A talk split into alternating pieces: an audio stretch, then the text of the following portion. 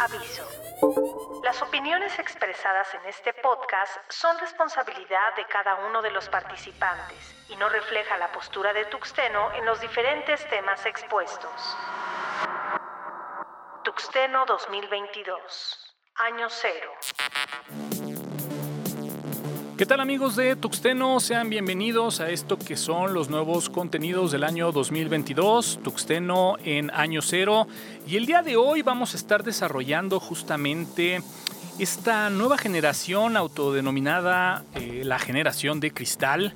Esta generación que bueno, pues la gente que se ha dedicado a estudiarla eh, nos dice que bueno, pues es esta generación de eh, personas ahí nacidas muy cerca o después del año 2000, quienes eh, han estudiado este grupo de personas, pues bueno, nos comentan que son gente que tiende a ser muy frágiles, que tienden a ser inestables, inseguros, gente que tiene poca tolerancia a la crítica, al rechazo y un gran nivel de frustración. Este tema lo platicamos eh, pues bueno, ahí en corto y consideramos que era eh, un buen tema para empezar con estos contenidos de Tuxteno en Año Cero. El día de hoy me acompaña Jorge Medina, me acompaña Joel Barrios y bueno, pues Joel, como lo platicamos en corto, platiquemos un poquito acerca de esta generación de cristal. ¿Existe, no existe, ha existido, estaba con otro nombre? ¿Qué opinas? Pues Toño, yo creo que mi opinión es que no existe una generación de cristal como tal, porque yo lo que eh, siempre he, pensado es que, bueno, siempre ha habido gente que se queja, se ofende o está en desacuerdo con algo. La diferencia es que hoy en día tenemos internet para, para poder este, hacer pública toda esa información. Entonces digamos que actualmente ha habido ahí como que un eco, ¿no? Que de alguna forma pues... Eh solita, ¿no? Se ha puesto ahí el, reflector y bueno, pues simplemente le han dado este calificativo de generación de cristal. Mi buen Jorge, ¿cómo estás? ¿Qué tal, mi estimado Toño, mi estimado Joel? ¿Cómo están? Espero que muy bien. Pues eh, respecto a la generación de cristal, yo te puedo decir lo siguiente. Yo considero que al revés de como opina mi estimado Joel, eh, yo creo que todos hemos sido generación de cristal en algún momento porque nos hemos quejado o nos hemos ofendido. Además de que eh, viene esta situación histórica de la, de la gente que pues es mayor a nosotros en que dice, ay, ustedes no aguantan nada, si yo antes hacía eso con menos de la, de la mitad de los recursos que tienes ahorita y lo hacía bien y no pasaba nada. Y actualmente pues básicamente es como si fuera una tradición pues seguimos diciendo lo mismo. Antes yo lo hacía mejor que tú y mira, y ahorita tú estás chillando. Básicamente está todo esto. ¿Cómo ves? Fíjate qué curioso. Yo, yo estoy en un término medio, ¿no? Entre como Joel que dice que no, eh, tú que dices que sí.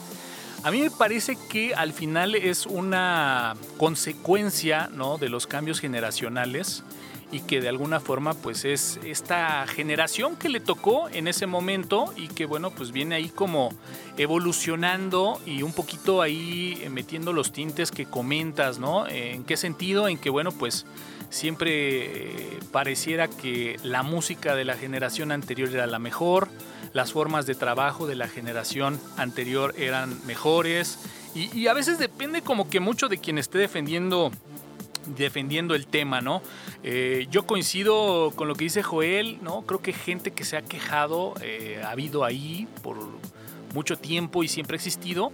Sin embargo, bueno, creo que ha habido un factor eh, amplificador, ¿no? Que es lo que, bueno, pues básicamente vamos a estar platicando el día de hoy, que son los medios digitales y que han expuesto esta, pues digamos, característica tan peculiar entre la gente que, como la definición que citábamos al inicio, pues pareciera que está ahí muy identificada en gente que ha nacido por ahí después del año 2000. Pero bueno, para poder ahí como que empezar, pues hagamos un poquito de, de antecedente y, lo platicábamos, ¿no, Joel? Pues todo viene ahí desde los años 90, ¿no? Pues sí, efectivamente, los años 90, este, básicamente lo que teníamos como servicio para publicar algo, pues era Geocities, pero Geocities requería que tuvieras un cierto nivel técnico. Había que saber pues, este, HTML para poder publicar la información. Entonces la información básicamente se limitaba a la que publicaban los académicos, estudiantes y científicos. Entonces estamos hablando de información eh, que específicamente era de, ese tipo había algo de información para Jix, pero era realmente este, muy poca en relación a todo lo que había de información este, más relevante en ese momento, ¿no? Y fíjate, algo, algo curioso, algo interesante a, remarcar en esa época de los noventas, pues bueno, es que eh, como bien comentas, ¿no? El internet estaba ahí en universidades, estaba por ahí en algunos lugares de trabajo, no era tan accesible como lo tenemos hoy en día. Y cosa curiosa, Jorge, pues digo, el anonimato en los años 90, pues bueno, de entrada hablar que no se tenía acceso, pero pues aparte, en esa época nadie usaba su nombre en la red, ¿no? Así es, es correcto. O sea, básicamente en los años 90, pues decías, oye, este, como, como en la película de hackers, ¿no? Decías, oye, yo soy ácido quemado, yo soy este eh, panzoncito bonito y cosas así que, luego que luego pues de repente ponen unos este unos nicknames o unos este pues identificadores por así decirlo medio difíciles porque pues al final del día si tú tienes un correo electrónico y se te hace chistoso tener eso, pues es algo que vas a cargar un buen rato de, tiempo, ¿no? Sí, estoy totalmente de acuerdo. Digo, a final de cuentas, ese, ese mágico momento de internet a finales de los noventas, ¿no? Creo que es el que a lo mejor la mayoría de nosotros lo recordamos con más nostalgia porque fue como eh, ya tener un acercamiento un poco más directo. Pero bueno, Joel, digo, no sé si tú compartas la idea.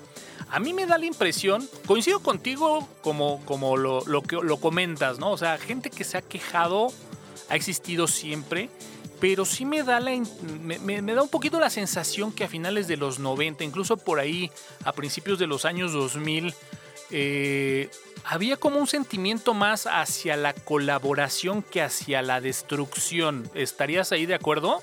Sí, completamente. De hecho, este, era una época muy creativa. Este, eh, y creativa en el sentido de que la, gente con preferencias similares, sea de, tecnología, sea de, ciencia ficción, sea de, de programas de televisión, sea de anime, de lo que sea.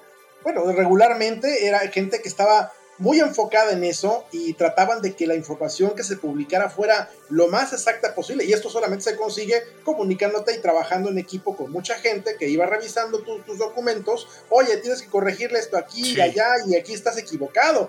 Y ahí estabas este, todo el día prácticamente corrigiendo la información, volviendo a subir el, el contenido HTML a Geocities o a lo que fuera. Y, efectivamente había una, una, colaboración. No sé si recuerdas, por ejemplo, Geocities manejaba los famosos, bueno, no Geocities en particular, sino en todos los sitios se manejaban los famosos anillos en donde este, eran este, eh, un widget que tú le agregabas a, este, a, la parte inferior de la página y que era básicamente un círculo de sitios con contenido similar, le dabas clic y visitabas el siguiente sitio, clic y visitar el siguiente sitio. Pero, pero reitero, ¿no? O sea, como que siento que en esa época, obviamente, pues si estamos hablando de antes del año 2000, pues todavía no, no, no existía esta encajonada generación de cristal, pero sí siento yo que eh, el, pensamiento de la gente que utilizaba en ese entonces los medios electrónicos era muy a, ese sentido, a ese enfoque de, colaborar, ¿no? Como dices tú, eh, claro, siempre ha habido una crítica en Internet, pero siempre iba con un, sentimiento más a, sumar, a mejorar. Y por el otro lado, pues también me da la impresión que eh, en esa época era muy sencillo, ¿no? Si había un tema en especial que no era muy de tu agrado, muy de tu gusto, pues simplemente lo dejabas pasar, ¿no, Jorge? O sea, no había como esta actividad de, ah, pues esto no lo están haciendo muy bien, me voy a clavar aquí. Y, voy a manifestar que, está mal hecho, que se puede hacer de otra forma. O sea, no, simplemente era, pues no me agrada y lo dejo pasar y, no le daba importancia, ¿no? Sí, correcto, porque efectivamente, tal cual como dice Joel, era más colaborativo. Y al ser más colaborativo, pues obviamente decía, oye, fíjate que esto lo pudieras mejorar en lugar de criticar como lo hiciste, como es ahora. Ah, yo lo hubiera hecho así, ah, yo lo hago mejor, ah, yo soy mucho más, mucho, mucho más superior que tú. No, en, en ese entonces era colaborativo. Y entonces tú eh, con, el, con el grupo de, relativamente reducido de personas que tenían internet, sí podías llegar a una buena conclusión al respecto de un tema. Inclusive yo me acuerdo que de las primeras plataformas que salieron, tanto de chat como de, de foros, este, los foros eran, eran muy buenos. Había uno que se llamaba Demonoid, que obviamente compartía más, que, más que temas, ¿no? O sea, compartía un montón de cosas. Pero cuando tú buscabas un tema en este tipo de, chats, de verdad que si, si tenías un, problema con Windows, un problema con Linux, inclusive ahí decían, empezaban con los problemas con Mac, podías encontrar el tema y podías preguntar a la comunidad y te contestaban. Digo, Linux es, ahora sí que se apoyó muchísimo de eso en aquellos años. Sí, digo, simplemente si no hubiera habido como que este espíritu, ¿no? Colaborativo más que destructivo, como decía, seguramente muchos proyectos pues no serían lo que son al día de hoy. Pero bueno, mi buen eh, Joel, caray, me hiciste recordar sitios como Yositis, sitios como Tripod, eh, donde, bueno, pues ya se hablaba de, como bien decías, ¿no? De, compartir contenido a través de HTML, pero bueno, pues también estaban los, los famosísimos sitios de news, ¿no? Que fueron ahí como los preforos, y ni hablar de los servicios ya de chat, eh, hablando propiamente del IRC, que, tristemente decía ah, el día de ayer, ¿no? Que el Discord es como el IRC de los viejitos, pues bueno, en algún momento dado el IRC pues vaya que también eh, fue todo un canal para poder expresar y compartir ideas grupales, ¿no? Pues así es, además de todo hay que tomar en cuenta que en aquellos tiempos en los años 90 la mayor parte de los contenidos publicados eran HTML estático. Entonces, si tú tenías que refutar alguna cosa en algún artículo encontrado en cualquier sitio, bueno, no lo podías hacer directamente en el sitio porque no, había manera de dejar comentarios. Lo que tenías que hacer era enviarle correo a la persona que lo publicó y regularmente la comunicación se manejaba de manera muy privada, de correo a correo, a veces con los mensajeros, con el ICQ, que no sé si lo recuerdas, yo, lo, usé en todos los 90. el ICQ era la manera de comunicarse de manera inmediata, pero casi toda la comunicación era por correo electrónico, ¿no?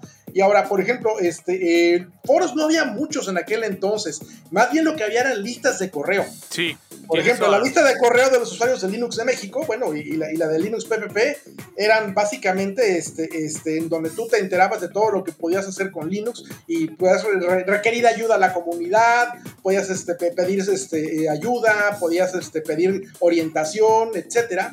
Y bueno, era básicamente la manera en que se hacía. Ahora, todas estas listas de correo estaban al público, pero no estaban disponibles a todo el público en general, ¿no? Digo, porque tú querías ver toda la conversación, bueno, si alguien la archivaba en página web, pues perfecto, ¿no? Pero la mayor parte de esta información no estaba a la vista del público, ¿no? Entonces, toda esa información, si tú te quejabas de algo o, estabas ofendido por algo, pues esa información solamente la veía la persona que escribió el artículo, ¿no? Entonces, era muy difícil que toda esa, esa opinión se, se hiciera pública. ¿Cuántas veces, Joel, pues no pusimos ahí el servicio servidor de la propia empresa, ¿no? Sí, efectivamente. De hecho, este, la mayor parte de, los que estábamos en tecnología de la información, pues no teníamos los recursos para poder poner un servidor, no sé, en un centro de datos, ¿no? Sí. ¿no? Y entonces lo que hacías es, ok, con, con este cliente o con, con, mi jefe, este, voy y en el servidor que yo administro y que donde nadie más mete mano, pues yo pongo ahí mis cosas, ¿no? Oye, y hablando un poquito de estos servicios que de repente empezábamos a colgar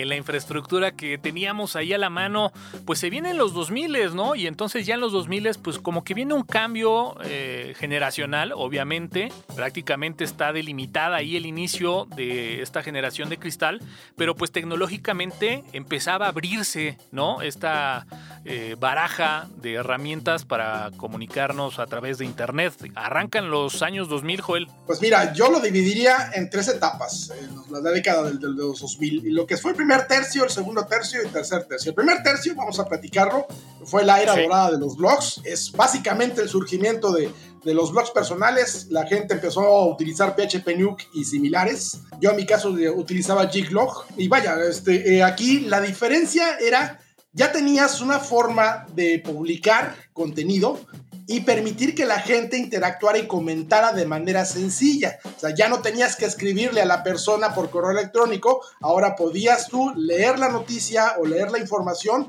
y en un formulario publicar tu comentario y agregarlo a la, nota informativa, básicamente, ¿no? Entonces, ahora aquí la diferencia era simplemente que pues, este, seguía siendo, este, el Internet para publicar seguía siendo complicado para el ciudadano promedio y se requería cierto nivel técnico porque había que saber cómo instalar un PHP Nuke, cómo configurarlo y cómo mantenerlo para que no te lo hackearan. Entonces aquí hablamos de básicamente quienes eh, publicaban la información pues eran geeks, académicos, estudiantes y científicos, básicamente lo mismo que los 90 pero con geeks agregados. Sí, a final de cuentas como que pues alguien que iba fino, que trabajaba, que estaba a lo mejor estudiando ingeniería, algo de informática, gente que ya estaba trabajando en ese sector, pues bueno, era la que estaba como con ese acceso a internet, ¿no? No, no, no es como hoy que pues vaya un contador, eh, incluso hasta un médico, pues bueno, tiene acceso a, era como algo muy de nicho y que pues la verdad, siendo sinceros, así como a lo mejor hoy vemos cualquier cantidad de perfiles y de páginas de Facebook, pues en ese entonces eran muy pocos los, los conocidos, las personas que tenían un blog y, de repente pues bueno, también esa gente que ponía sus blogs con, consumía ¿no? el, el contenido de otros blogueros, ¿no? por decirlo de alguna forma, y a lo mejor pues no eran las 200 mil visitas o los 13 mil likes, sino a lo mejor pues de repente dentro de tu grupo ahí de, no sé, 20, 25 personas que tú leías su blog, pues ellos también leían tu blog. ¿Tú, mi buen Jorge, llegaste a tener blog? Yo llegué a tener blog un poco después, ya, ya platicaremos de eso. Pero eh, sí recuerdo muy bien que, por ejemplo, empieza toda esta era en donde, como tal, eh, volvemos a lo mismo, los sysadmins y aquellos que ya se dedicaban a pues dar servicio para empresas que tenían servidores de páginas web, etcétera, empieza toda esta situación tremenda de Linux dentro de la red. Sí, y, justamente esta es la etapa en donde yo creo que también eh, toda esta, pues digamos, corriente de portales, la colaboración, el, poder, digamos, acercar este tipo de conocimientos. En el caso de Joel, bueno, pues alcance libre en ese entonces Linux para todos pues bueno, era, era un poquito esa, esa idea, esa filosofía de, bueno, ya tenemos las herramientas, ya tenemos el Internet, ya tenemos la posibilidad de eh, colgar una plataforma en Internet. Y, bueno, no sé, Joel, si, si esta parte, ¿no? Esta época también de, las .com, ¿no? De los portales informativos, de los portales de noticias esté dentro de este primer, digamos, tercio, ¿no? De, del 2000 al 2010 pero que pues sin duda alguna ahí ya empezaba a dar sus primeros pasitos porque como bien comentas, pues ya la, colaboración de la gente, el poder ya entrar a un foro, en un sitio donde ya a lo mejor podían contestar en tiempo real, pues eh, iniciaba, ¿no? Sí, efectivamente. Ahora, eh, aquí hay un punto para analizar, retomando el tema del que estamos tratando, tratando en este podcast, que es la generación de cristal. En aquel entonces, en esa primera tercio del, de los 2000, estamos hablando de que las personas que se ofendían o que se quejaban de algo, cuando lo hacían, lo hacían en un comentario en algún blog. Difícilmente ellos tenían esta capacidad de, poner, poner, un blog y los que lo hacían, pues realmente sus blogs nunca llegaban a, ser indexados en Altavista o en Yahoo.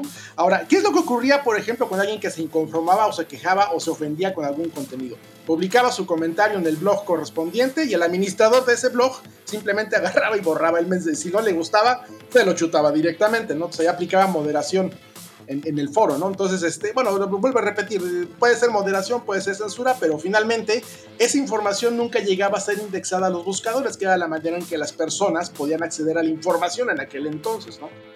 Y estaba, y estaba como que muy moderado, ¿no, Joel? O sea, porque como bien dices, o sea, a final de cuentas, si alguien se pasaba de esa raya, ¿no? Que a lo mejor sin una regla o sin algo tan delineado, tú como administrador del sitio, ¿no? Eh, decías esto no está o está fuera de contexto, pues simplemente lo borrabas, ¿no? Y ya. Sí, efectivamente, así de sencillo. De, hecho, yo lo llegué a hacer muchas veces cuando tenía los, los blogs de Linux para todos y alcance libre. Llegué a hacerlo infinidad de veces y era necesario hacerlo prácticamente a diario. Sí, sí, sí. Sobre todo con esa digamos, eh, búsqueda, ¿no? De que, pues, a lo mejor, fíjate, ni siquiera pensaría en que hubiera armonía, ¿no? sino más bien como que no hubiera material fuera de contexto, ¿no? De ese contexto, de lo que era la pregunta, de lo que finalmente pudieran ser incluso las respuestas, ¿no? Eh, y, bueno, pues ya cuando la conversación tomaba ese, ese sentido, pues bueno, simplemente se, borraba, se borraba y listo, ¿no? Bueno, y algo más a tomar en cuenta es que eh, los buscadores que en ese entonces dominaban el mercado, que era Yahoo, el principal, y era Altavista el segundo, y Lycos el tercero, y así sucesivamente, ese tipo de, de sitios de búsqueda cuando hacían su indexado, filtraban mucho la información. Si encontraban información, por ejemplo, no sé, una discusión demasiado acalorada, obviamente la omitían directamente. Simplemente no me indexes este sitio, no me indexes esta página. Es lo que hacían. Entonces, tú entrabas a un buscador Yahoo o, entrabas a un este, a un buscador de Altavista y buscabas a alguien ofendido o alguien que se ofendiera por algo, era muy difícil que lo encontraras porque los contenidos no estaban indexados, simplemente por cuestión, por política de, la, del mismo, de la misma empresa, este, de, la, de la página de búsqueda, o simplemente porque la información era demasiado irrelevante y era mucho más relevante la información relacionada este, este, con, con, esa, este, con ese tema que ofendía, ¿no? Y además también, no sé si estén de acuerdo, pero finalmente pues hablamos de sitios personales, de proyectos personales, la verdad es que eran comunidades ahí, ¿no? Pequeñas, que incluso de repente saltaban de, una u otra, ¿no? Seguramente había mucha gente que eh, leía cosas en, en Linux para todos, pero pues también seguía algunos contenidos de Tuxteno y viceversa, ¿no? Entonces, como que eran sectores muy, muy acotados, muy controlados y, también considero que como que los contenidos también eh, de alguna forma pues era muy orgánico, ¿no? La, administración, el mantenimiento de los mismos, como bien dices, pues lo hacía prácticamente quienes eh, íbamos dando línea ¿no? a, esos, a esos proyectos y con lo que comentas de los buscadores, pues bueno, no, no tenía como esa repercusión global y por ende, pues bueno, de repente alguna discusión, algún tema, mm, hasta podría decir que con algún tema delicado, pues digamos, no tendría tanta trascendencia, ¿no, Jorge? Correcto, mi estimado Toño. Fíjate que ahorita retomando también un poquito lo que decía Joel, yo recuerdo también eh, buscadores que se llamaban alltheweb.com y Metacrawler, que también eran bastante buenos bueno, a mi consideración eran muy buenos. Y bueno, eh, atendiendo a, la pregunta que me hacías hace rato acerca del blog, también em, eh, está en, esta etapa a finales. Yo por ahí del año 2000, 2009, 2010, yo puedo, puedo crear una, una página web a través de un gestor de contenidos llamado WordPress. Previamente a este gestor de contenidos, pues existía pues eh, gestores un poco más complejos de utilizar. WordPress vino a, mejorar todo, toda esta segunda, segunda etapa que, este, que nos dice el buen Joel, porque bueno, pues eh, al final del día había una cosa que se llamaba Serendipity, y este eh, que era un gestor de contenidos más o menos relativamente conocido y así podían pues hacer pues todo este rotativo no para, para las noticias etcétera etcétera eh, este, este, gestor lo usaba una página que se llama Elex, que es de, tecnología y que es un dominicano que también eh, pues la, reventó ahí en su país. Pero pues efectivamente el blog era muy, muy personal. Eh, no había este, esto, esta cantidad espantosa y tremenda de likes. También, bien dicho, porque bueno, pues eh, la capacidad de los servidores pues tampoco te lo permitía, ¿no? Sin embargo, pues bueno, Joel, eh, todo este tema de Blogger y Blogspot eh, nos hacía, ¿no? Nos, hacía mostrar pues lo que se venía, ¿no? Sí, efectivamente. Fíjate que curiosamente con ese segundo tercio de los 2000, que es este, la, e, época dorada del blogger, de Blogger y de Blogspot, eh, fíjate que ahí es cuando empiezan a surgir los primeros blogs desinformativos. Eh, hablamos específicamente de los terraplanistas y de los antivacunas. Pero aquí, eh, a pesar de que tienen un foro, tienen un pequeño problema, que es la difusión. Y ese tipo de contenidos, la única manera de, encontrarlos era a través de los buscadores. Y los buscadores les daban un ranking muy, muy bajo a ese tipo de contenidos en aquel entonces. Sí, digamos que no se, no tenía un valor, ¿no? A lo mejor este, como lo pudiera llegar a tener hoy ¿no? Eh, ciertas al page, ¿no? Ciertas fanpage o ciertas cuentas de Twitter, ¿no? Digo, llegaremos a eso, pero tratando de hacer un poquito la analogía, sobre todo para la gente que no es de esa época, que a lo mejor es gente un poco más joven, pero eh, pues pudiéramos decir que en ese entonces todo ese como contenido generado a nivel personal que no venía respaldado por una empresa, por una reputación de algún escritor simplemente no se tomaba en cuenta, ¿no? Oye, y además de todo, este, aquí ah, hay que, hay que considerar que para poder llegar a esa información había que buscarla. Así es. Que eso implicaba ya un esfuerzo considerable de, estarle buscando, hacer un cherry pick, como dicen los gringos, que es escogerle muy bien para poder encontrar la información correspondiente. A diferencia que lo que, lo que ocurre hoy en día que las redes sociales, no tienes que buscarla, la información llega solita a tu muro. Sí, es correcto. Y ahora los algoritmos saben qué, qué, qué estás buscando antes de que lo requieras, ¿no? Pero en ese entonces, pues bueno, vaya que como dices, había que buscarlo. Incluso eh, pues de ahí la, la, frase, ¿no? De qué tan bueno eres, pues eh, va a ser directamente proporcional a qué tan bien sabes buscar en Internet, ¿no? O, lo que siempre pregona, ¿no? De decir, bueno, pues es que todo está en la red, la único, lo único es, hay que saber buscarlo, ¿no? Hay que, hay que saber cómo encontrarlo. Y bueno, no sé hasta este punto, pero mi buen Jorge, pues yo creo que nadie en ese momento visualizaba el que de repente una comunidad de blogs, como lo fue en su momento Blogspot o como lo fue Blogger, pues vaya creciera, porque en su momento vaya, vaya que fue un boom y que incluso, pues bueno, para la, incluso la, la gente, ¿no? Que por ahí ha tenido la oportunidad de ver esta película de red social, pues eh, ahí hay muchas referencias a justamente esta época en donde pues los blogs era lo que existía en ese entonces. Efectivamente, ¿y sabes por qué? Porque fíjate que em, digamos que empezó a surgir un modelo de negocio, a mi parecer, ese modelo de negocio era, oye, anúnciate en mi blog que tiene, eh, empezaban con la cuestión del tráfico, fíjate que tanta gente lo ve, mira, yo tengo tantas visitas y bueno, pues eh, acarreaban una cantidad de tráfico y con ello considero que fue un boom también porque pues obviamente había un modelo de negocio y decían, bueno, te publicitas conmigo, me das una lana y con todo gusto te pongo un banner y ahí vienen todos los fregados banners que ahorita son una pesadilla. Ahí, ahí empiezan los máximos mínimos. Mira, me ven 100 mil personas y te compra el 1%, pues te compran un montón de personas. Sí, definitivamente creo que ahí empezó a, justamente, como bien dices, abrir, abrirse ese tipo de modelos de negocio. Yo creo que hasta ahí todo como que iba bien, ¿no? Como que hasta ahí creo que las cosas funcionaban bastante bien. Creo que eh, Internet se empezaba a consolidar sobre todo como un medio alternativo de información. Y creo que este punto es el, punto de quiebre en donde incluso me atrevería a decir las grandes empresas pues ya empezaban a voltear ahí a ver de reojo eh, esta nueva plataforma, este nuevo mecanismo para, para informar, para comunicar y pues la misma gente lo empezó a usar, ¿no? Antes que ellos. Entonces creo que hasta aquí vamos bien y de repente se marca un antes y un después, ¿no? Sí, efectivamente, en ese segundo tercio el Internet se autorregulaba solito. Entonces, los contenidos eh, que eran eh, inapropiados o, desinformación o era gente quejándose de algo o gente ofendida por algo, esos tipos de contenidos difícilmente llegaba al navegador o al escritorio de, una, de una persona promedio, ¿no? Digo, nuevamente había que buscarle muy bien, pero mucho, muy bien este, en Altavista o en Yahoo o los inicios de Google para poder encontrar ese tipo de información.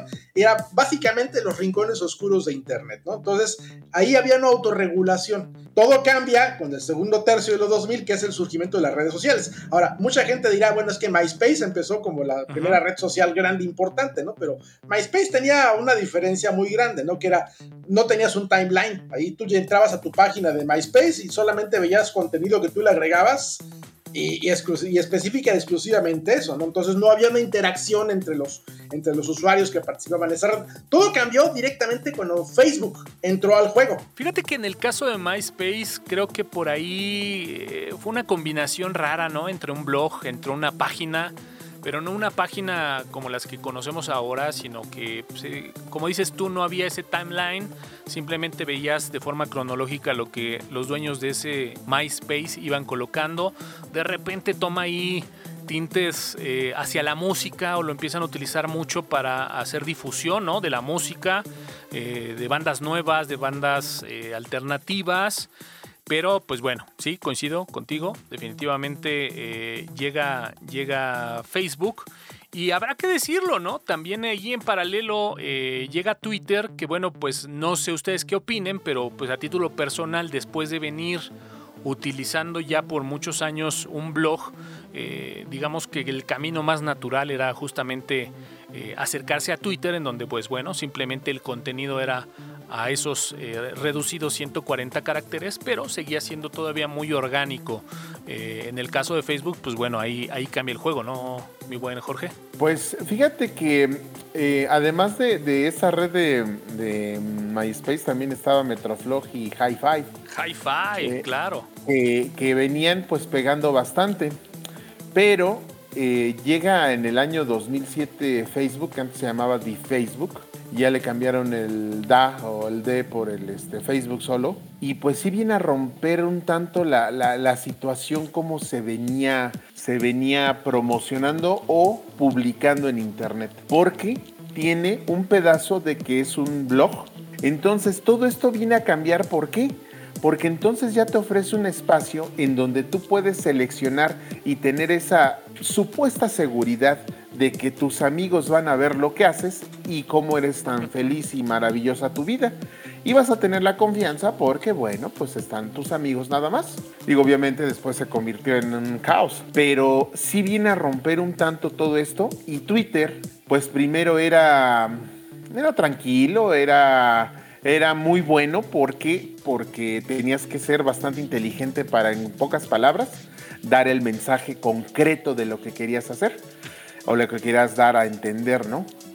Y bueno, pues a mi consideración, estas plataformas ofrecen además de un blog personal, página personal y este, un eh, timeline de vida eh, personal junto con los amigos y la supuesta seguridad de que todos te ven, te ofrecen también una situación, a mi parecer, y no sé cómo ustedes lo opinen, que tiene que ver un tanto con la, con la mente de la, de la persona.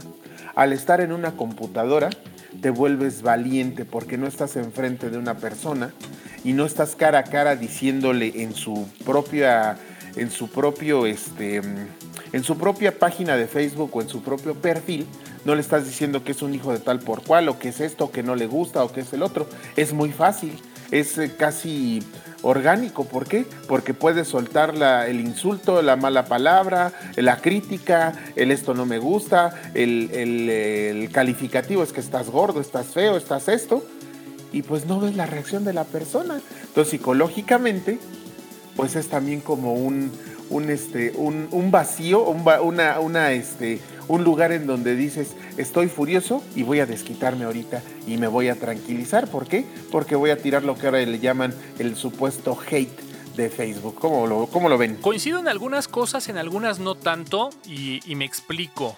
Eh, creo que algo que, viene a romper justamente Facebook, sobre todo Facebook, Twitter no tanto, y, e incluso en Twitter lo podemos ver eh, incluso hasta por la propia naturaleza de la cuenta, ¿no? De, usuario en, Twitter. Eh, y es que, bueno, pues en Twitter todavía. Eh, esta parte de manejar un alias, un nick, y, justamente tener este anonimato en la red es algo que, bueno, sigue funcionando hasta el día de hoy justamente creo que lo que pasa con Facebook es que rompe ese anonimato, ¿no? Rompe esa máscara, ¿no? Que la mayoría portábamos, incluso al utilizar o al, tener un blog personal y a plasmar ideas, normalmente aún no era a título personal, era a través de un seudónimo, de un nickname, de un alias. Eh, como decía yo, al momento en que eh, pasamos a Twitter, pues seguimos con esa naturaleza, ¿no? De utilizar un nickname. Eh, y Facebook no, Facebook rompe, Facebook donde coincido es que nos permite tener un, perfil más natural, más personal, de exponer quiénes somos eh, de una forma más natural, pero, pero hasta ese punto el anonimato imperaba, ¿no? Y pues bueno, ahora sí, regresando ya a la naturaleza del tema que estamos desarrollando, pues ya podemos irlo trasladando un poquito al escenario más, eh, digamos, presente ¿no? Aunque bueno, pues si hablamos de finales de 2010 a la fecha, pues ya estamos hablando casi de 11 años, pero que pues la tendencia ha sido un poquito la misma desde hace 10 años. Pero bueno, ¿tú cómo ves esta parte del anonimato? ¿Si te suena, no te suena? ¿Tienes alguna otra perspectiva, Joel? Pues mira, eh, el anonimato en cierta manera en Facebook no puede, no puede haber anonimato, a menos que pongas una, una página de una empresa y de todos modos alguien tiene que estar registrado y, tiene que ser responsable de la página. Con Twitter no es tan complicado, con Twitter puedes eh, crear una identidad falsa y no hay tanto problema y, estoy de acuerdo con Jorge en ese sentido, ¿no? Con Twitter particularmente tienes eh, la libertad de, ok, aquí soy más anónimo que en otros lugares, puedo decir lo que se me pegue la gana sin sentir el, este, el peso de la culpa. Entonces, este, eh, eso es un punto importante analizar, ¿no? Ahora, por ejemplo, en el caso de mi hijo, mi hijo me, dice que no le gusta Twitter porque considera que es una red muy tóxica. Hay un meme por ahí que dice, este, Twitter, no puedes dejar de ofenderte por cinco minutos. Sí, digo, hay, hay que decirlo, ¿no? Hay gente que, gente famosa, ¿no? Que, que incluso ha cerrado ya sus cuentas de, de Twitter eh, debido a que, bueno, pues llega un momento en que quiero yo pensar que para cuando es para cosas buenas, pues debe de ser muy enriquecedor que miles de personas te, te, halaguen, ¿no? Pero cuando es para destruir, pues vaya que se pueda multiplicar. Y, es una realidad que muchos han cerrado cuentas de Twitter simplemente por esa, por esa presión social, ¿no? Y aquí, bueno, pues pudiéramos ahora sí, ¿no? Ya plasmar el escenario presente, el escenario actual y, y decir, bueno, esta generación de cristal eh, en dónde la pudiéramos ubicar, porque bueno, hablamos de gente que critica, pero por el otro lado la definición es gente que es muy susceptible justamente a la crítica. Digamos que pudiera ser una simbiosis ahí por ahí. Eh, juez y parte en este sentido, Jorge? Pues mira, yo considero que sí es un poco de ambas, porque pues como, como les comentaba, eh, los, eh, los, jóvenes, la, la, gente que nació a partir del año 2000 o en esas fechas, usa como válvula de escape el, comentarle a una persona, a un eh, artista, cómico, eh, político, lo que sea, usan esa válvula de escape, ay, eres un idiota, ay, no sirves, no sabes nada y que no sé qué. Pero pues bueno, o sea, eh, usan esa válvula de escape sí para sentirse mejor, pero si a ellos les critican, ah, pero es que porque yo, si todo yo lo hago bien y es que yo soy una buena persona, yo nunca, yo nunca digo nada, no me quejo, yo soy casi, casi un santo, pero pues eh, la cuestión es más a conveniencia uno y dos, a conforme digamos, eh, se vaya generando una reputación, porque si ya ya está, ya podemos hablar de eso, una reputación en Facebook y muchos precisamente tienen, eh, si no doble vida, sí dobles cuentas, para en una estar troleando y fastidiando a todos y en otra, ay, hola, ¿qué tal? ¿Cómo estás? Mira, sí es excelente, que tengas muy buen día. O sea, tener esa dualidad, pero yo insisto que para tener como esta, esta situación de atención, sí, claro,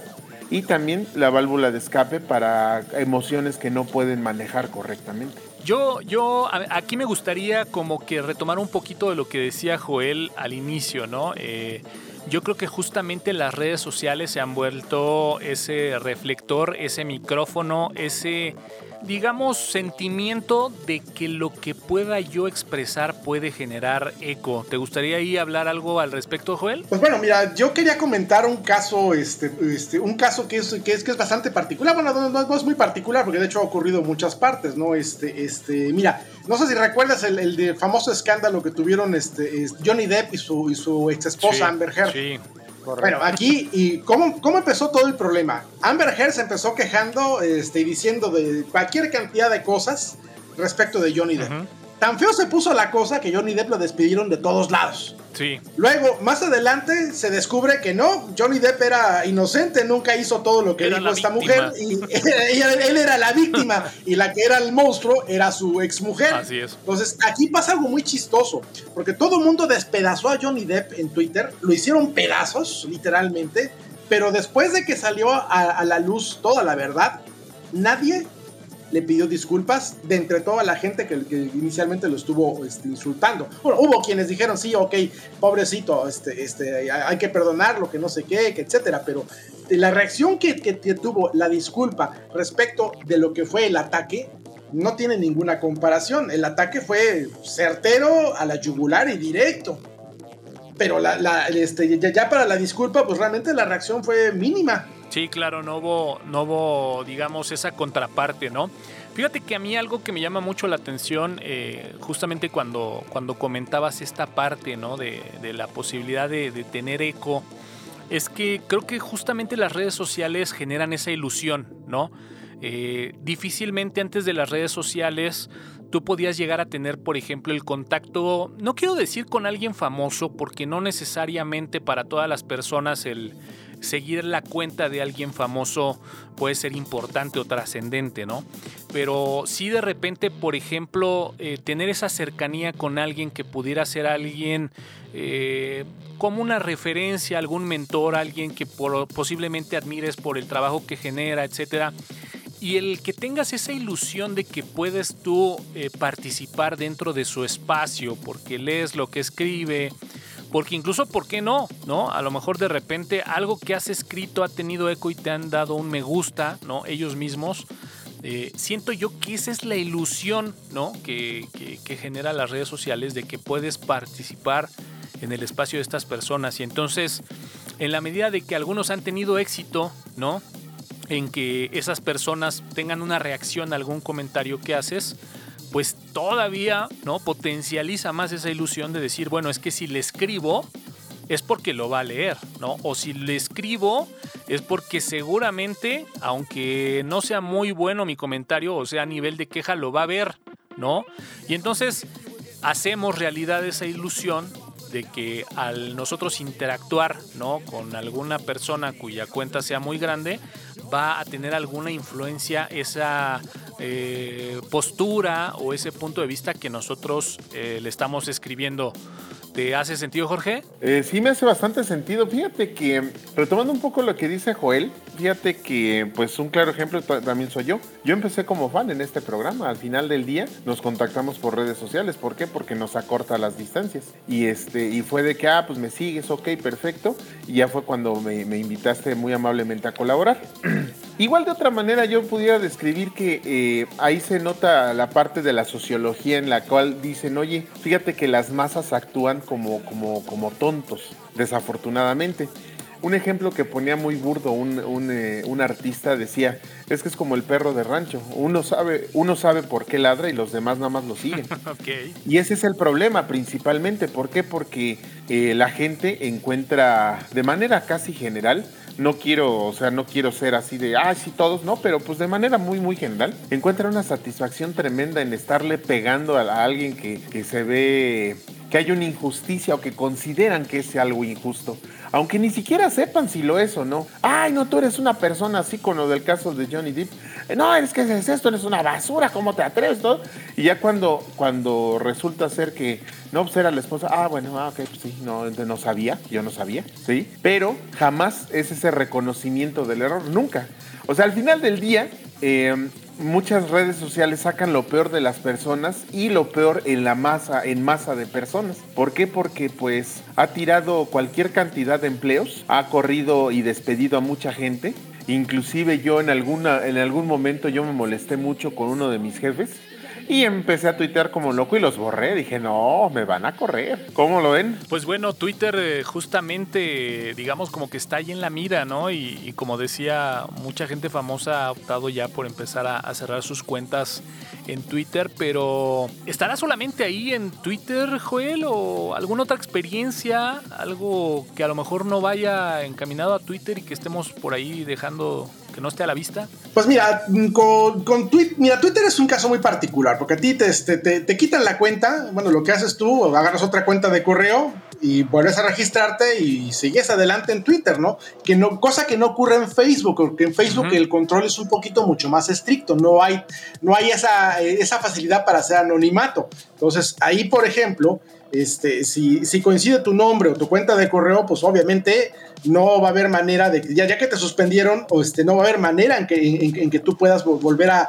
agregar otra cuenta adicional, ¿no? Digo, aquí no, no hay forma de escaparse de ese filtro, que, que es algo que sí se puede hacer con Twitter con mayor facilidad. No sé, probablemente como dices, Joel, la parte del control en Facebook sea muy, muy diferente, pero bueno, pues en la parte de Instagram, con todo este tema de que, bueno, pues publicas fotos, eh, y que pues bueno tiene una connotación un poco más gráfica, pero bueno pues finalmente está ahí. Pudiera ser que en redes sociales como Instagram, como Facebook, que tienen otro tipo de contexto, a lo mejor más que plasmar ideas, hace a Twitter pues la candidata perfecta para, para esta práctica, ¿no, Jorge? Sí, y sobre todo que fíjate que pues a ciencia cierta eh, pasa esto, no nada más eh, la generación de cristal está en internet, se nota porque queda evidencia de ello, pero pues también está en las escuelas, digo, con los videos que se han filtrado de que los maestros eh, pues son como dicen ahora, es que es una de, una generación anterior y por eso no, no, entiende que debe de hablar con cierta delicadeza o cierta situación. Y pues eh, todo eso, todo eso se genera pues porque, pues efectivamente, Joel lo dice muy claramente, hay un reflector, ese reflector eh, puede ser pequeño, puede ser enorme, y pues la gente empieza a juzgar y basado en las costumbres que todos hacen y que todos sin ponerse de acuerdo aceptan como, como reales o como buenas o como viables, pues entonces em, pues viene toda esta dichosa eh, llamada cancelación, a lo cual todos los artistas ya le tienen un temor ya brutal, ya irracional inclusive. ¿Por qué? Porque no vaya yo a decir algo, no vaya yo a publicar algo porque me vayan a cancelar porque compré un perro, porque no lo compré o por lo que sea. ¿Sí? Pero fíjate, me, gustó el, el, contexto hacia donde lo llevaste y creo que puede ser una, una pues digamos, una buena plataforma para, para continuar el tema hacia allá. Y es que, por ejemplo, eh, recientemente, no sé si ustedes han tenido la oportunidad de ver esta película nueva en Netflix que se llama No mires para arriba, en donde, bueno, pues es una, una película ahí cómica, sin spoilers, ¿no? Que habla sobre un meteoro que se aproxima, un meteorito que se aproxima a la Tierra y que en teoría va a impactar. Y hay una sección, por ejemplo, en la película en donde eh, caracterizan a, una, a un piloto, ¿no? Que es el, que en teoría va a llevar ahí como un, transbordador a la misión para tratar de desviar el meteorito, eh, pero pues dejan ver que este soldado pues es muy de esa vieja escuela, ¿no? Eh, es un, incluso en la misma película muestran que era un héroe de guerra, ¿no? En donde supuestamente ya tuvo un antecedente en donde estaba, digamos, como entrenando a, niños pequeños, pero pues a la vieja escuela les estaba gritando, les hablaba con groserías y que bueno, pues finalmente eh, ellos mismos lo autocatalogan de esa forma, ¿no? Sabes que es una persona de la vieja escuela. Y haciendo un poquito esta analogía, digo, yo tuve la oportunidad, por ejemplo, de, eh, pues digamos, cuando estaba chaval, ¿no? De poder jugar fútbol, de poder jugar fútbol americano y, como dices tú, uno viene con esa preprogramación incluso de lo que ya vivimos. Y la verdad es de que, por ejemplo, en un entorno como pudiera ser un, equipo de fútbol americano, pues son prácticas que se dan de esa forma y que normalmente pues los coaches te hablaban con groserías y, te trataban mal y te ponían apodos. Era algo que a nivel práctica eh, existía y está y, al día de hoy te soy muy sincero, Joel. Yo no sé si se repite. Tú que tienes niños, pues platícanos cómo se viven este tipo de prácticas hoy en día. Que, bueno, yo recuerdo, ahora sí como dicen, en mis épocas, pues eran, eran así, eran rudas, ¿no? O sea, eran rudas por naturaleza. Creo que no se escucha el buen Joel, pero mira, mientras yo te voy platicando una, una anécdota. Yo tengo un, eh, un muy buen amigo que es este que pues es maestro y da clases en un tecnológico regional eh, para pues obviamente futuros ingenieros y profesionistas. él hizo la carrera de, doctorado y pues evidentemente él este pues es muy bueno, ¿no? Básicamente, eh, doctor Mier, espero que estés escuchando esto. Eh, de verdad un saludo. Y bueno, pues él me platicaba unas anécdotas con sus alumnos ya de pues de X, X semestre en el cual ya, ya estaban por salir, ¿no? Y bueno, pues eh, les decía a sus alumnos, bueno, pues yo les dije cómo usar la plataforma donde yo les reviso los trabajos. Este, les pedí tales trabajos, tales prácticas. Eh, los apuntes se los di porque esto es práctico, porque tiene mucho que ver con la electrónica, entonces tienes que saber hacerlo y obviamente en la teoría pues sí tienes que saber qué haces, pero más en la práctica para que digas, ah, mira, este cálculo me salió mal, etcétera, etcétera. Bueno, entonces llegaban, llegaban, este, llegaban muchachos, alumnos que decían, oiga profesor, es que pues ya es el último examen y esto que me valió, pues sí, pero no me has entregado nada, ni prácticas, nada. Usted no trabaja, compañero, pues no le puedo, no le puedo este, calificar. Corte a van y lo reportan, es que me dijo que no trabajo. Ya llegan con la este con, con el jefe, ya se hace un relajo. Oiga, que usted doctor le dice a este alumno precioso, hermoso, que no trabaja, dice, "Mire, mire doctora, no tiene una sola asistencia, no tiene nada y quiere que lo califique, ¿qué le califico?" Ya lárgate de aquí, le decían al alumno, ya vete de aquí. Le voy a tener que llamar a tu papá, mi hijo. ¿Por qué? Pues porque no vienes, no haces nada. Y cosas así son que dices, oye, pues si te estás dando cuenta que no haces las tareas, no haces las cosas, ¿cómo exiges una calificación, no? Joel. Pues mira, te cuento rápidamente. Eh, hará un par de años fue un psicólogo a la escuela de mis hijos, precisamente a dar una plática respecto de, no tanto enfocados en la generación de cristal, sino, sino un problema que se está dando muchísimo en las escuelas primarias y las escuelas secundarias, que es la baja tolerancia a la frustración. Entonces, todo esto va de la mano porque finalmente lo que nos da a entender el psicólogo cuando, cuando, estamos ahí es que, oigan, este, si, si, su hijo quiere andar en bicicleta, quítenle las rueditas, dejen que se raspe las rodillas para que aprenda este, este, que caerse de la bicicleta te puedes lastimar. Y, bueno, si, no te caes al menos un par de veces, nunca vas a aprender. Ese es el, ese es el punto, ese, ese, es el punto interesante que quería tocar este, precisamente el psicólogo, ¿no? Que es, este, los padres se han vuelto demasiado sobreprotectores en ese sentido de ya no queremos exponerlos a que, a que, se, eh, a que, a que algo los dañe o algo les, les cause angustia o les cause ansiedad, ¿no? Entonces, aquí el psicólogo fue franco y dijo, ¿saben qué? Déjenlos que se raspen las rodillas si alguien los molesta, enséñale a defenderse. Vaya, no, no, no hagamos un escándalo del bullying, este, este, porque el bullying, digo, es parte de, de, de, de, la sociedad. Si tú al niño lo proteges del bullying, cuando llegue a, la vida adulta no va a saber este, resolver los problemas con los que se enfrente. no va a haber un padre detrás de él para decirle, oye, ya no molestes a mi hijo. Eh, sino que los niños tienen que aprender a defenderse ellos solos y a resolver sus propios problemas. Y no lo van a conseguir si no le quitan las rueditas a la bicicleta, ¿no? Necesitan andar con la bicicleta y rasparse las rodillas. Sí, y, y, fíjate, estás hablando de, de, niños que, bueno, en tu caso todavía son niños pequeños, ¿no? Pero bueno, ya si hablamos de esta generación nacidos en el año 2000, pues bueno, estamos hablando ya de hoy, 2021, pues de ya pues prácticamente adultos de 21 años que justamente tuvieron ese pues ese ciclo, ¿no? De cuidado extremo y que bueno, ahí no me gusta meterme mucho en este tema porque bien dicen que los padres o las personas que no tienen hijos son los mejores padres, ¿no? Yo en mi caso no tengo hijos, pero bueno, eh, te haría yo esa pregunta, Joel. O sea, prácticamente podríamos ir concluyendo que pues gran responsabilidad de estas nuevas generaciones de cristal pues puedan ser incluso hasta los papás, ¿no? Sí, básicamente fue el mensaje que nos dejó el psicólogo. O sea, realmente la culpa de que los niños tengan esa baja tolerancia a la, frustración es culpa de que los padres están sobreprotegiendo. Y que ya, por ejemplo, traducido en el trabajo, ¿no? Hoy por hoy, pues imagínate, ¿no, Jorge?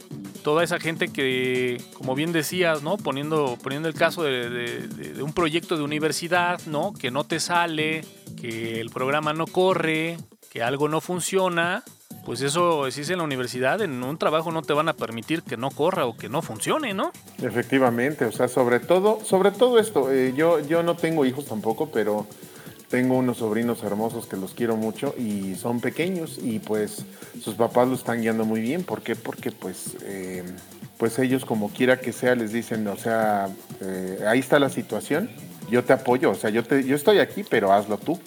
O sea, no los dejan así como que, ay, no, no, no, no, no, no muevas, no hagas, no. O sea, sí los, sí los, eh, digo, sin ponerlos en peligro, sí los hacen que realicen las cosas, que pierdan el miedo de las cosas a solucionar el problema.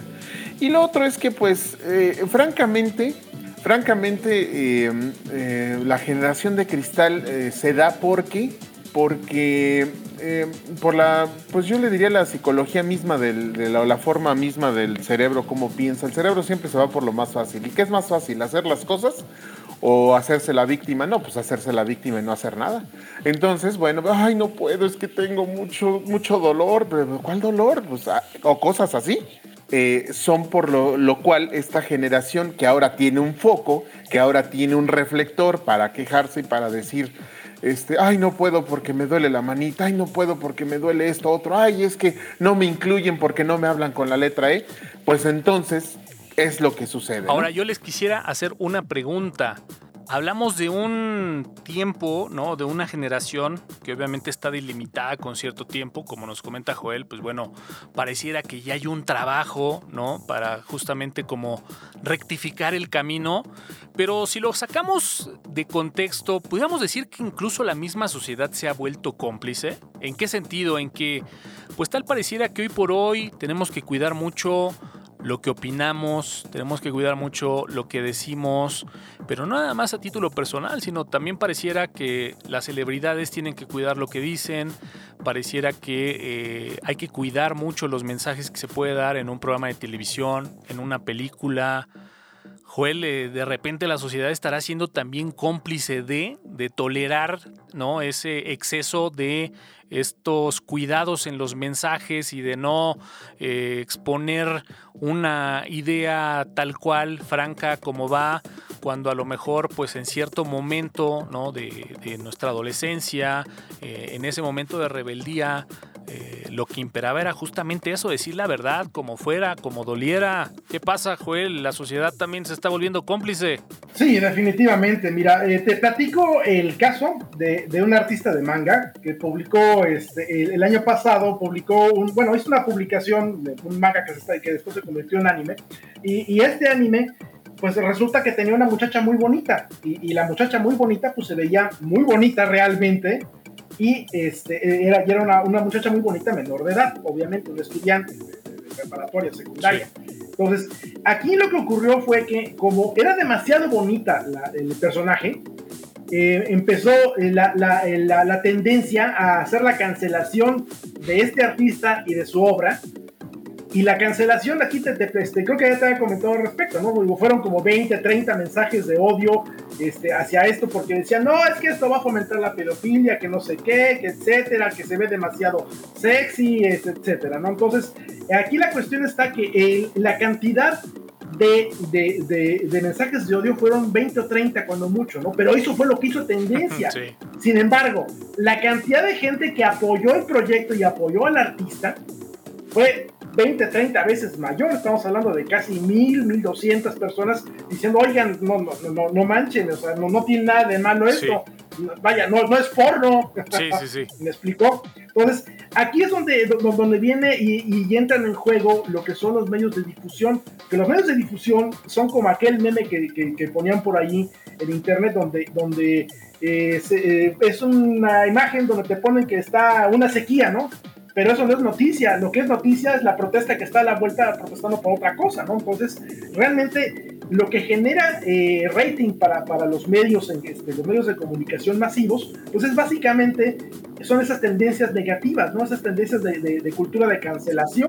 Esos escándalos son los que venden, ¿sí? Y, y ahora, cuando, eh, por ejemplo, ocurrió, uno vuelve a tomar el caso de Johnny Depp, cuando, fue, cuando salió la, este, a la luz que él no era culpable y que era, la culpable era su esposa, los medios no le dieron importancia.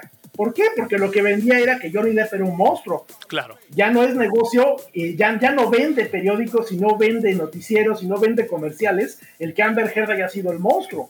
¿Me, me, me explico? Entonces aquí los medios de difusión, los medios masivos de difusión tienen mucho que ver con el tema de la cultura de la cancelación y con fomentar esa, esa, generación de cristal, entre comillas, que este, básicamente le dan cobertura a eso y le dan más importancia y relevancia de la que realmente tiene. Si nos vamos al caso del artista de manga, son 20, 30 comentarios negativos contra 1200 comentarios positivos. Sí, totalmente de acuerdo. Sí, eh, al final de cuentas, como dices tú, es lo que vende, ¿no? Y, desafortunadamente, pues bueno, se le ha dado más peso a, ese sector. Jorge, lo decíamos ayer entre broma y broma cuando estábamos definiendo el tema para el día de hoy. Un programa como El Calabozo, ¿no? Que ha sido referencia de uno de los, digamos, programas que rompió eh, la televisión mexicana por su estilo, por su forma, por el humor que manejaba, por los años, por los años que tuvo ahí en, televisión y después en televisión de paga y después eh, atreverse a llevarlo a televisión abierta. Hoy sería imposible tener un programa como el Calabozo, o sea, todo mundo estaría indignado y estaría tapándose los oídos y los ojos al mismo tiempo, ¿no?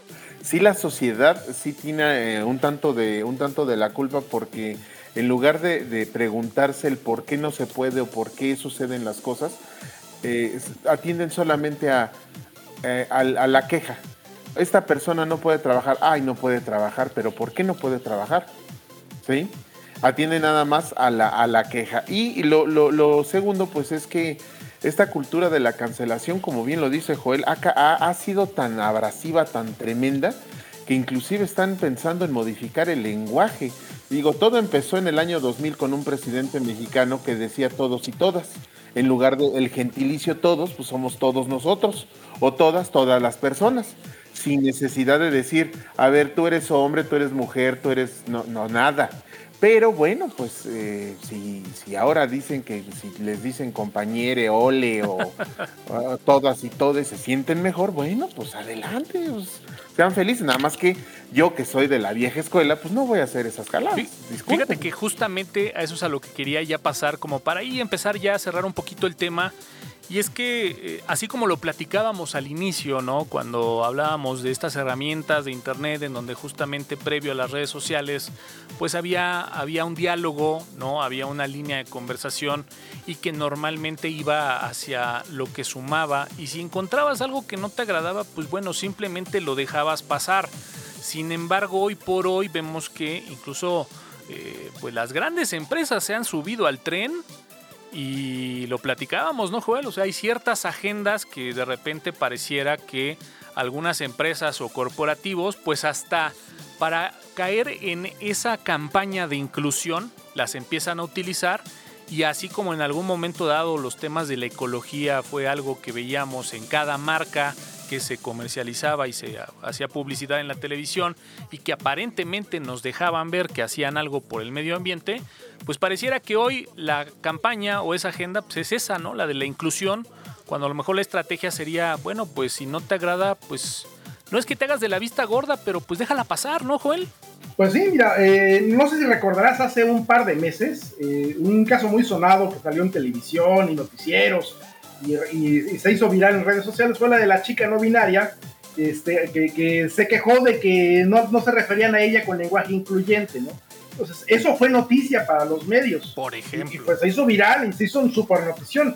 Pero lo que no se hizo noticia fue que esta misma persona tenía este, una demanda por acoso, una orden de restricción hacia una chica a la que, este, que, que, era su amiga, pero como no quiso andar con ella, ella la empezó a acusar de homofóbica.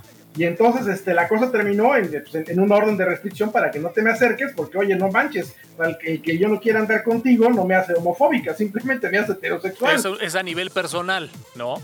Pues sí. Pues sí. Pues bueno, pues digo, va a ser muy difícil que eh, podamos concluir algo el día de hoy. Sin duda alguna es algo con lo que vamos a tener que seguir eh, viviendo.